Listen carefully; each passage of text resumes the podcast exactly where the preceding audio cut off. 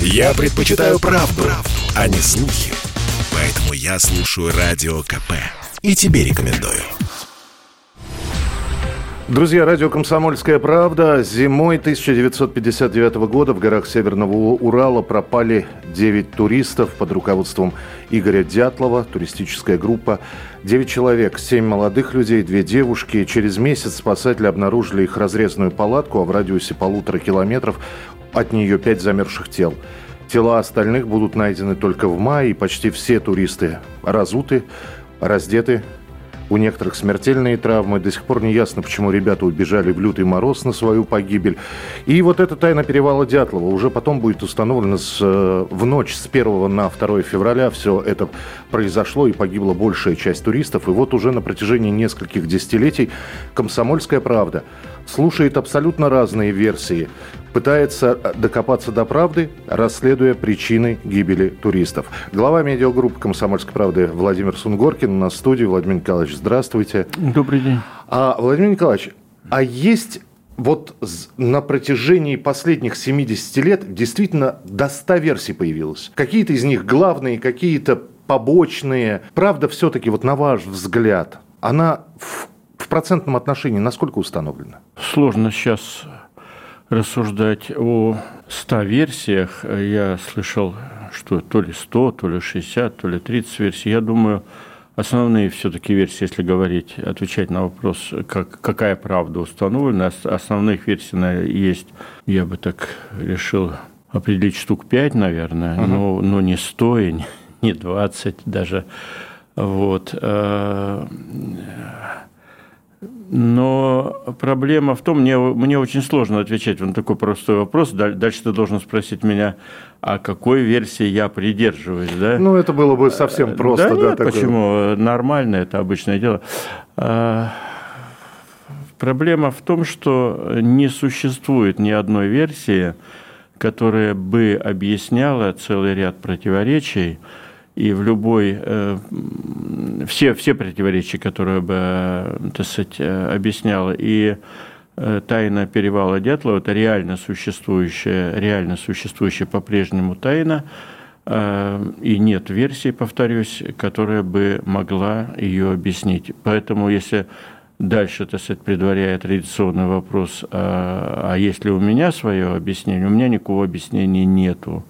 В этом, в этом так сказать, и такая, ну, уникальность, что ли, эта история. Вот всегда все как бы можно с определенными допусками объяснить, но тайна перевала Дятлова для меня необъяснима по-прежнему. И тем не менее, два года назад прокуратура Свердловской области вроде как даже вынесла, э, обнародовала результаты своей проверки. Причиной гибели туристов стала сошедшая да, снежная лавина, да, да, тяжелые да, погодные да, условия. Да, да. Мы э, в рамках, так сказать, э, демократического развития даже дали, дали свою площадку «Комсомольская правда» для оглашения этой версии прокурору Курьякову.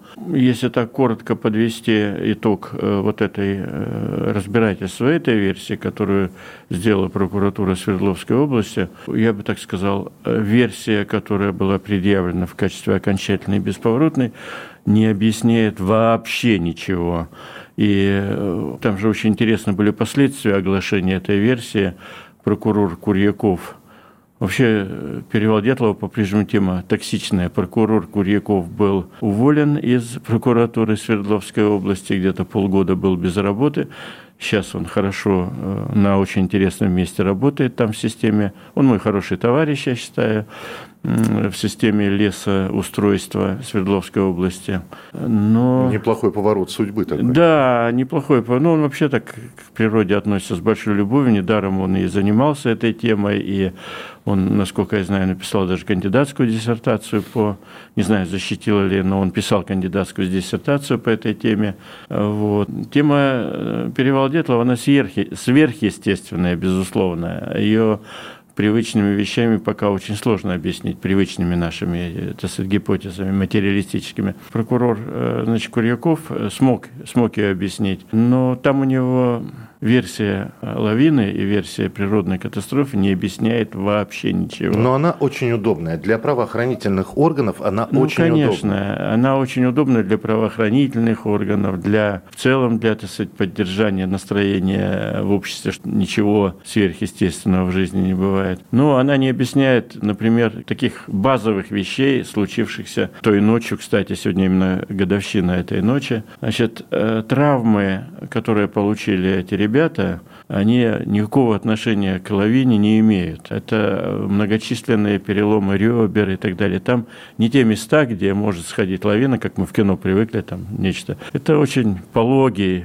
пологий косогор, э, где вообще никто никогда никаких лавин не видел. Но теоретически могла сойти даже не лавина, никакой лавины там быть не может, а небольшая снежная доска, там 2 на 3 метра. Но снежная доска, то есть, ну, поверхность. Пласт снега, пласт который, снега, который может верно, да, ну, сдвинуть Который палатку. может так ползти, ползти и доползти до палатки. Но палатку там же несколько вещей основополагающих, которые разрушают лавинную версию, так сказать, дотла. Палатка, которую нашли на склоне этой горы, она стояла. Она не была раздавлена ничем, она просто стояла и... Разрезана просто, да, вот откуда выбирались да, ребята. Да, да, то есть они, они выбирались из нее, разрезав эту палатку. Она стоит на стойках из лыж. Это что же такая замечательная лавина, которая не завалила палатку. Второе, это тяжелейшие травмы у людей, с которыми они не могли от палатки пробежать полтора километра. Но они, получается, это такие получились, если верить значит, версиям лавинным, это получились такие зомби они получили смертельные раны. Раны несовместимые с жизнью. Там раскроенные черепа, Раскроенные черепа, да. раздавленные грудные клетки. Грудные да. клетки. Это тяжелейшие, страшные травмы, с которыми они почему-то бежали километр и два, как зомби в фильмах фантастических, а потом взяли и умерли под кедром, где предварительно развели очень хороший костер, настоящий костер. Потом они получили кучу ожогов от этого костра, и только потом умерли. То есть такая лавина, которая которая не объясняет ничего из происшедшего, вообще ничего она не объясняет. Ну, кроме того, что там лавины в нашем понимании бытовом, лавины как угу. лавины, там ее быть не может. Там может быть небольшой сход снега, но и его не было. Спустя 60 с лишним лет есть ли возможность установить правду или тайна перевала Дятлова – это вот как тайна Бермудского треугольника? Что-то произошло, а вот что мы объяснить не можем, то есть мы будем пробовать и дальше, из mm года в год, материалы будут появляться, но правды мы не узнаем. Мы сейчас находимся в определенном тупике с темой перевала Дятлова. На эту минуту и вот в прошедшие годы, я думаю, большое деморализующее действие на расследование оказало несколько вещей. Почему сейчас некий тупик и затишье, я бы сказал несколько вещей. Первое, значит, э, вот это так, так называемое расследование Свердловской прокуратуры, э, ну, как бы это же официально уважаемый орган, это же прокуратура, а не, не хухры-мухры, не, не группа сумасшедших любителей, да, конспирологов. В целом, так сказать, ситуация сейчас в стране, она у нас такая интересная, мы все к войне готовимся, да, я такой широкий контекст беру, где мы сейчас находимся. И вот в этой, в такой я бы сказал, сложной, деликатно сказал бы, сложной эм, атмосфере. Очень, очень тяжело стало работать, например, ну, пытаться пробираться к архивам каким-то, да, к архивным документам. Сейчас мы такой период переживаем, вот последний, скажем так. Коротко, коротко объясняю, не до истории сейчас, Ну, да? не то, что не до истории, такой повышенной бдительности. Вот, до а, истории, вот пожалуйста. Но ты сегодня, если я просто вот вижу сам, если там пять лет назад можно было обсуждать любые там коллизии связанные, а вот не могло бы ли это быть запуском ракеты, а не могло ли это быть испытанием какого-то оружия, а не могло ли это быть теми всем, ну, когда ты пытаешься разговаривать с ветеранами, условно говоря, спецслужб, да, с ветеранами Министерства обороны, это все э, несколько лет назад, там, три года назад, это все мог быть, ну, такой простой разговор о предании старины глубокой, да. Сейчас снова все архивы закрылись, снова все ветераны за... сомкнули свои очи, ну, часть просто умерла за это время, Э, это тоже против, э, так сказать, работает против э, раскрытия этой тайны. Очень много людей за последние годы умерли. Ну что ж тут говорить, у нас на несколько, по-моему, месяцев назад, два или три месяца назад умер глава фонда Дятлова, был же фонд Дятлова такой, ну он и сейчас есть, сегодня они проводят свою традиционную конференцию. По наследию, его звали Юрий Кунцевич, и он умер, а он был главным человеком, который вот этой всей темой занимался. Умирают люди, которые знали Дятлова, которые были с Дятловым э, в различных походах, которые могли бы что-то, хотя они все, что могли, наверное, уже рассказали, но я в целом про атмосферу, что, во-первых, много людей э, умерло в эти три года, в том числе и благодаря Спасибо большое ковиду, да? В кавычках, конечно. Я, да. то есть, мрачно иронизирую, ковид помог, конечно, сильно, что много ветеранов умерло за эти два года. И вот это а, а, такая атмосфера, где люди стараются и не говорить, и не подпускать к архивам и так далее. Мы сейчас в такой вот атмосфере живем, где гораздо меньше можно вести дискуссии. Ну, я, я не соглашусь. Я не, в, чем, в чем-то mm-hmm. я поспорю, потому что, опять же, на сайте «Комсомольской правды» вот сегодня вышел материал, а я, у нас есть люди, которые очень глубоко занимаются этой да, темой. Да, да, да. Вот. И новая версия гибели туристов на перевале Дятлова пытали огнем, били огромной кедровой колотушкой. И большой материал Наташи и Николая Варсеговых, mm-hmm. который можно прочитать. И, и я вам рекомендую с этим материалом ознакомиться, потому вы можете ему не верить, но ну, то, да. что это любопытно с фактами, с примерами, с видео, так что версии это продолжаются. Ну, это такие крупицы. Я, мне кажется, это все такого из раздела все-таки уже совсем, совсем маловероятных историй. Владимир Сунгоркин, глава медиагруппы «Комсомольская правда», и мы продолжим разговор через несколько минут. Спорткп.ру О спорте, как о жизни. В годовщину произошедшего в 1959 году в горах Северного Урала на месте, которое в дальнейшем получит название «Перевал Дятлова».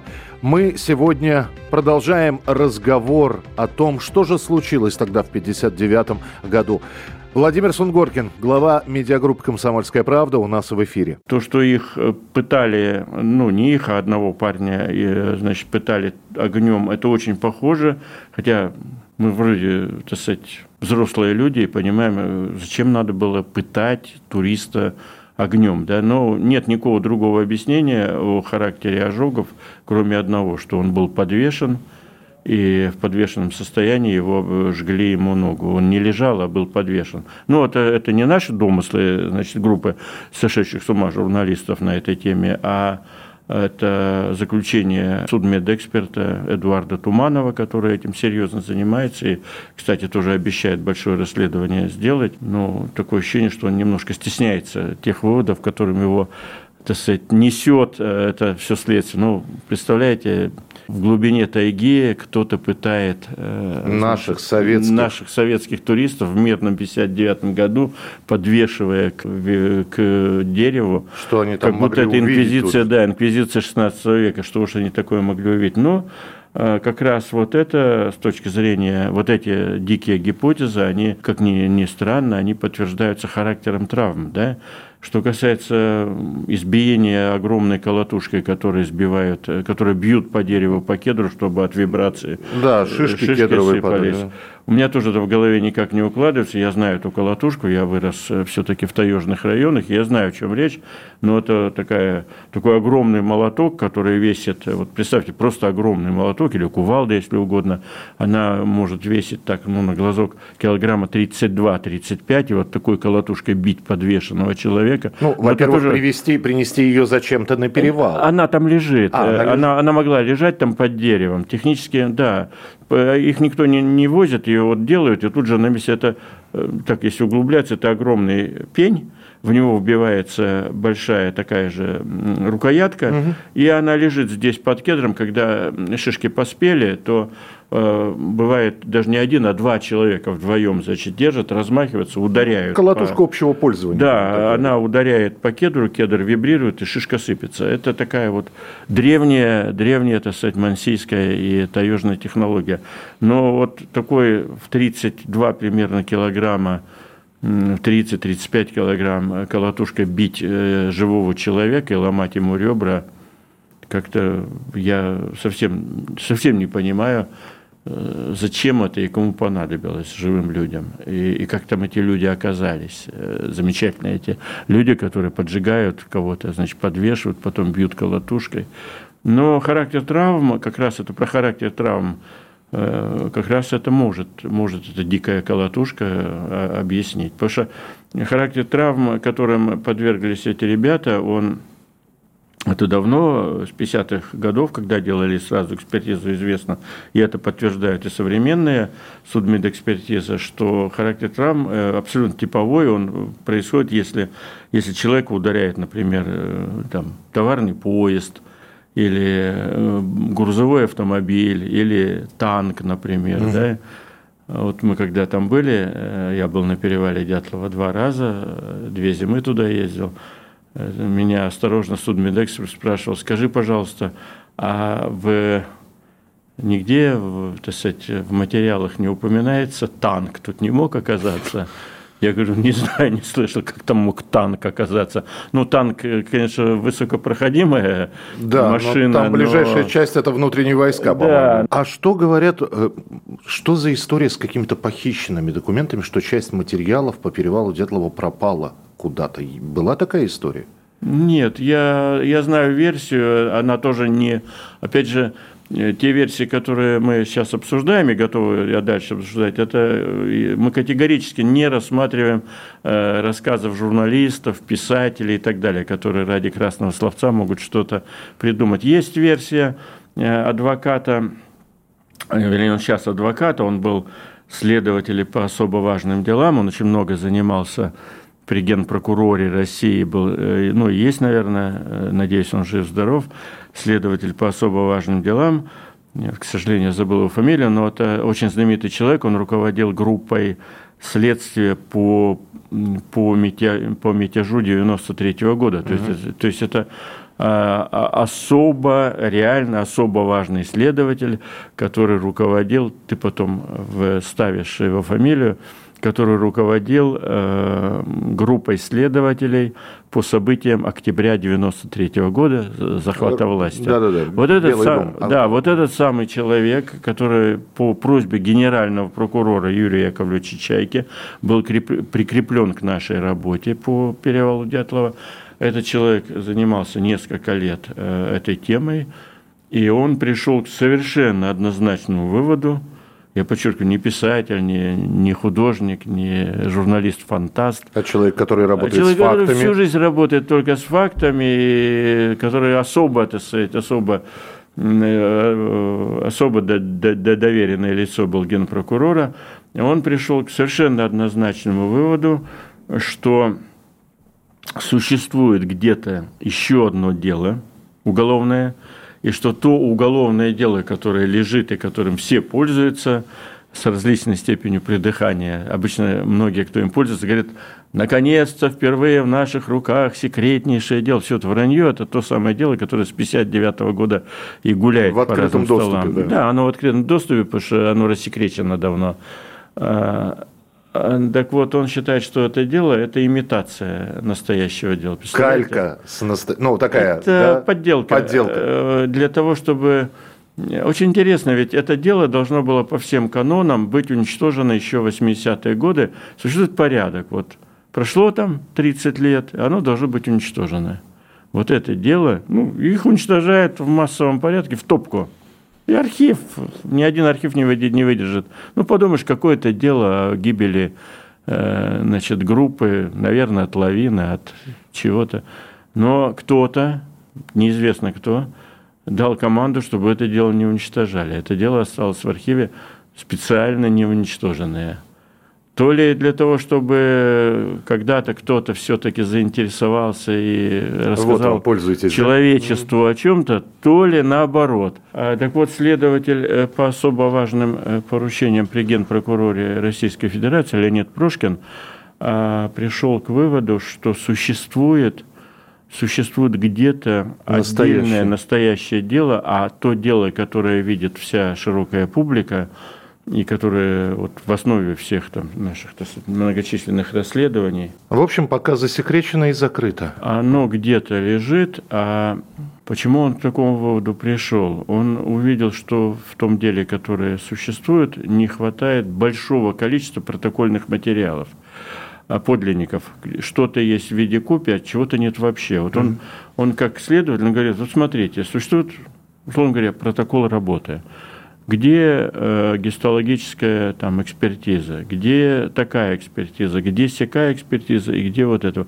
Вот целого набора экспертиз он не увидел там. Почему они исчезли, непонятно. Вот. Ну, там же много, там вообще э, такая матрешка с перевалом Дятлова, там гигантское количество, вообще во всей этой истории разбросано гигантское количество каких-то странных странных э, моментов, которые никак не объясняются. Уж говорить, что это лавина, значит, ну, в частности, э, в частности, э, радиация, которую нашли. Угу. Значит, э, экспертизы по радиации оттуда убраны на самом деле. Есть копии этих экспертиз. Но копии причем такие, что у Прошкина они вызвали сомнения, что это специально, чтобы увести возможного пытливого расследователя, поставили э, какие-то другие, другие ложный цифры. След ложный след. Это для специалиста важно. Я в свое время разговаривал с одним, ну не буду называть фамилию, он меня не уполновачил, ну, с, с крупнейшим специалистом, а, значит, с крупнейшим специалистом по радиации, да, мы с ним сидели рядом на одном государственном мероприятии, и оно никак не начиналось, а у меня была шпаргалка, я знал, что я его найду, я к ним подсел, и говорю, вот смотрите, вот что вы можете сказать по этой экспертизе? Он посмотрел, говорит, это, говорит, бессмысленный набор цифр, типа. Я говорю, а еще, можно еще? Говорит, не понимаю, говорит. А это я ему подсунул вот ту самую эту. Ага. А он крупнейший специалист по нашим радиоактивным делам. Я говорю, дальше у меня тоже тупик. Я говорю, слушайте, там, Иван Иванович, а можно вы нам это официально скажете и как-то мы вас тоже втянем в эту историю? Он говорит, а что за история? Я говорю, ну там перевал Дятлова, вот и все. Он я слушал, слушал, говорит, а он такой академик, он академик Академии науки, он, как многие академики, они, они как боятся, как не знаю чего, да. самое страшное для них оказаться впутанным в какую-нибудь такую историю, где их обвинят там в, в лженауке, да. в медийности, в жареных этих всех историях. Он такой настоящий вот такой. Не страшно бояться всего этого, всякой пошлости, да, жизненной. И он говорит, не-не-не. Я говорю, слушайте, и вот я начинаю его уговаривать, слушайте, говорю, Иванович, но мы же занимаемся вот реально очень таинственная история. Ну, помогите нам, скажите. Ну, вот возьмите, скажите, что это билиберде и абракадабра. Таких цифр не бывает. Ну, там, условно говоря, там, цифры заражения, цифры там гамма, бета, излучения. Да. Не, он говорит, иди отсюда. Даже не буду. Друзья, в общем, расследование продолжается, и материалы о тайне перевала Дятлова будут обязательно в «Комсомольской правде» появляться. Еще раз рекомендую просто прочитать. Вышел материал на сайте «Комсомольской правды», новая версия. Пытали огнем, били огромной кедровой колотушкой. Глава медиагруппы «Комсомольской правды» Владимир Сунгоркин был в эфире. Владимир Николаевич, будем встречаться и продолжать разговор на эту тему. Спасибо большое. Спасибо, спасибо большое. Каждый мужчина должен построить дом, вырастить сына и настроить приемник на Радио КП. Я слушаю Радио КП и тебе рекомендую.